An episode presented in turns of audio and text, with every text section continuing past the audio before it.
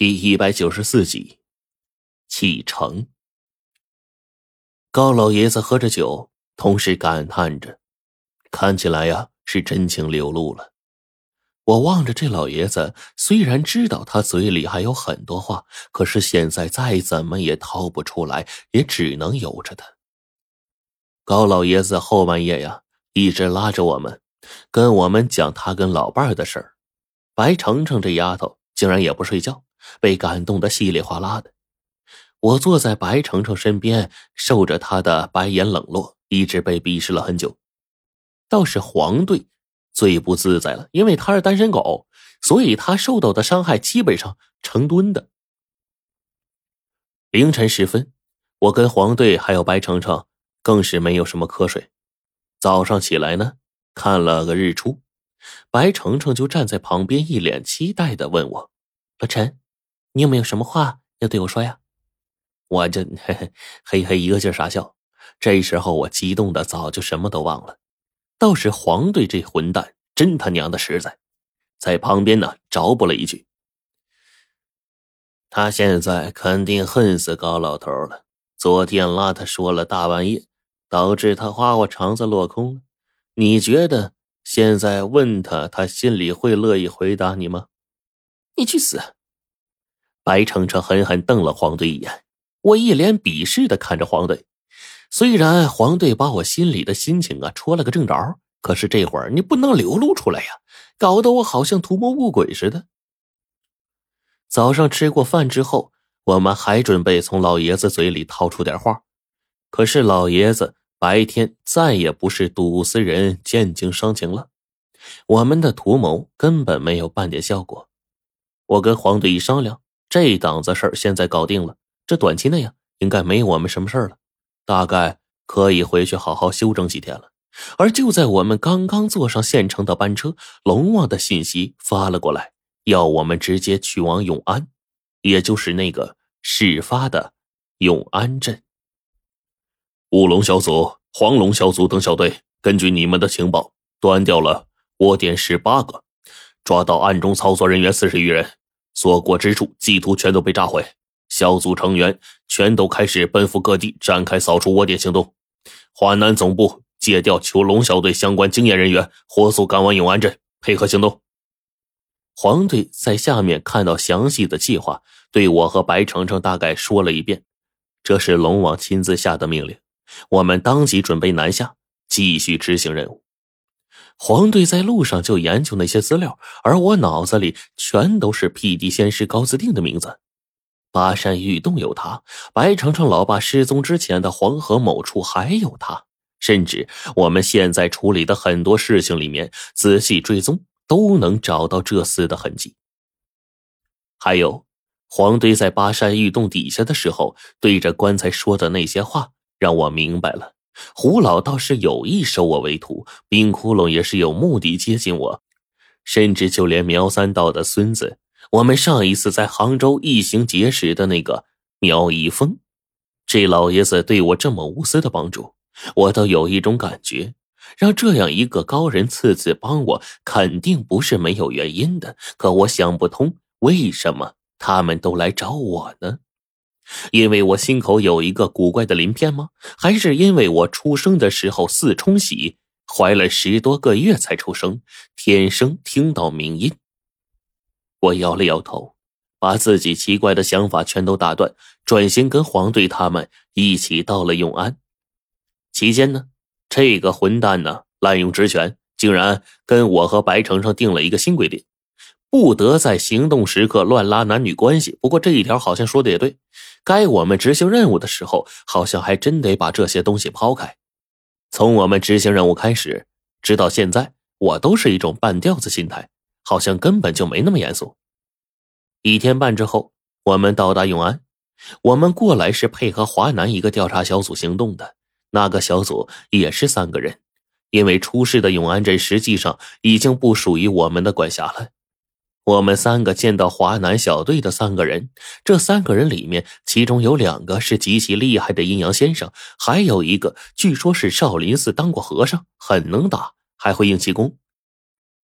我们刚刚接到命令，以最快的速度赶到永安，谢天谢地，你们到了。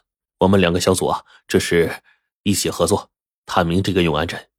对面的小队的队长说：“他们小组配置里面，队长火风和队员火烈是崂山的弟子，还有那个光头大汉，当过和尚的家伙叫黑子。大家一见面就全都熟悉了。尤其我们这里面五男一女，加上白程程长得还这么漂亮，顿时所有人的目光都集中在了她的身上。”白程程被这么盯着，脸上都快长出花来了。这执行任务啊，毕竟不是只有我跟黄队几个熟人在的时候，什么都是无拘无束。他赶紧把话题转移给黄队，黄队当即表态：“这次我们囚龙小队协助你配合你们任务，全都听你们的调遣。”永安镇的附近呢，最近人们都是性情大变，我们也得到了你们西北部门的情报。说镇子里的居民被抽掉了脑髓，这件事情我们曾经偷偷潜入镇子里探查，但是那些家伙全都关闭门窗，好几天不出来呀。火风说着话，还把眼睛瞄向了白程程。这些镇子里的人连生意都不做了，我不由得问道。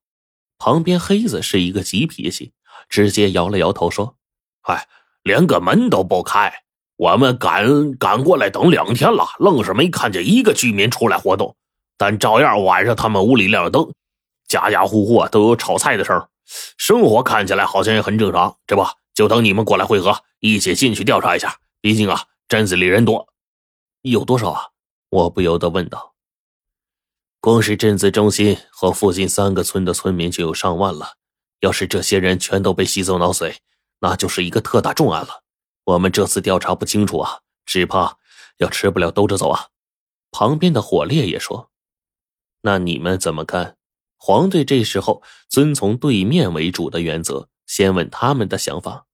这个时候呢，火风分析道：“能吸人脑髓的，几乎可以断定是妖孽了，所以这次的事情多半和妖孽有关。当然，我们得到你们的情报，极有可能出现蛇人。”对。我也觉得呀，肯定是妖孽作祟。我说着话，同时呢问他们：“哎，关于那些蛇人的厉害，你们之前看过资料了吧？”火风他们点了点头。这十个蛇人不好对付，只是现在华北、华南、西北各个地区的人手全都调走了，没有办法，就咱们两支小队先来探查一下。华南总部的原则是有办法解决这里的事情就解决，解决不了就暗中调查，等他们腾出手来予以咱们支援。我听了火风的话，大概明白了现在的处境了。现在各个地区的负责总部，大概是把人手啊都调去捉拿我送去的那张名单上的人了。哪里腾得出手啊？毕竟这次啊事情紧急，不尽快行动，那些万心的家伙极有可能转移，错失机会。所以一时间，各地区所有小组全都出动，腾不出手来处理永安的事情，也是意料之中。这个时候。黄队答了一句：“人数太多了，要是这上万人全都被吸掉脑髓，这种尸体啊，最容易被人用傀儡术控制，到时候就麻烦了。”黄队这句话，他之前就问过我，我告诉他最害怕的就是啊，被人用这些傀儡术给控制了尸体，造成大暴动。还不第二天一大早上了重大新闻，那社会不都乱了套了呀？这个时候，火风呢也是点了点头，说：“嗯，我们预计先分成三个小组进去探探情况。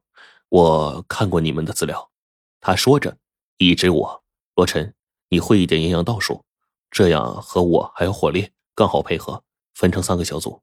至于队员黑子、黄队还有白程程三个，你们任意随我们其中的一个人组成一队。”先装扮成正常人进去看看，怎么样？你们没暴露吧？黄队问道。没有，这个你们放心。火烈在旁边搭了一句，留下黑子摇了摇头，看了一眼白程程，大概呢是他不会倒数，只能分开在我跟火烈、火风中间搭配，不能跟白程程一组啊，给急的。这个时候，白程程看到黑子那憨样，一边捂嘴偷笑。火风就分配着说：“黑子跟火烈一组吧，呃，罗晨跟黄队一组，那程程你就跟我一组吧。”火风说这话还不忘对着白程程做了一个绅士般的笑容，他还笑了笑，眨眼对白程程放电：“啊，你放心，我可不会让大美女遇上麻烦的。”你妈的，公然在我面前勾搭我媳妇儿，这事他妈能忍吗？我鼻子里哼了个粗气呀！现在我跟程程的关系啊，都已经到了这份上，根本就不用点名了。不过呢，就是因为执行任务的时候的规矩，我们双方保持距离。